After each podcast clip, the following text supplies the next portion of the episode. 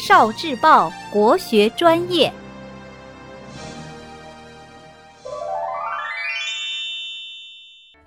《道德经》之相反相成。老子特别善于观察和思考，他能从看起来很平常的事情里领悟出深刻的道理，比如低洼的地方才能聚集雨水。慢慢会形成池塘，变得很美丽。再比如，虫子在前行的时候，一定要先弯曲身子。这两种现象告诉我们什么道理呢？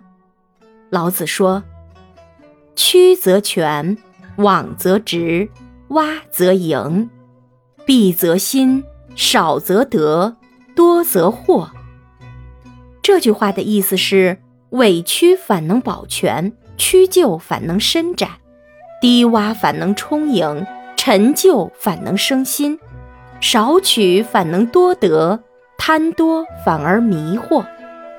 春秋时期，吴国和越国之间发生了战争，越国被吴国打败了。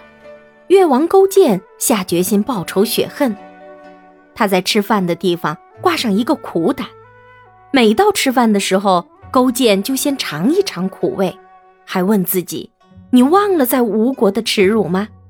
他还让人把席子撤去，铺上柴草，每天晚上就睡在柴草上。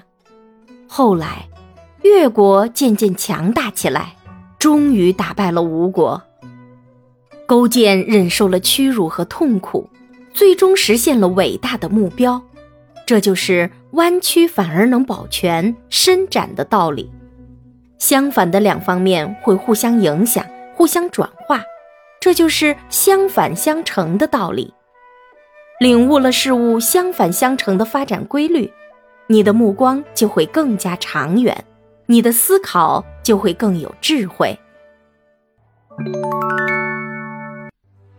聆听国学经典，汲取文化精髓，关注今生一九四九，伴您决胜。大语文。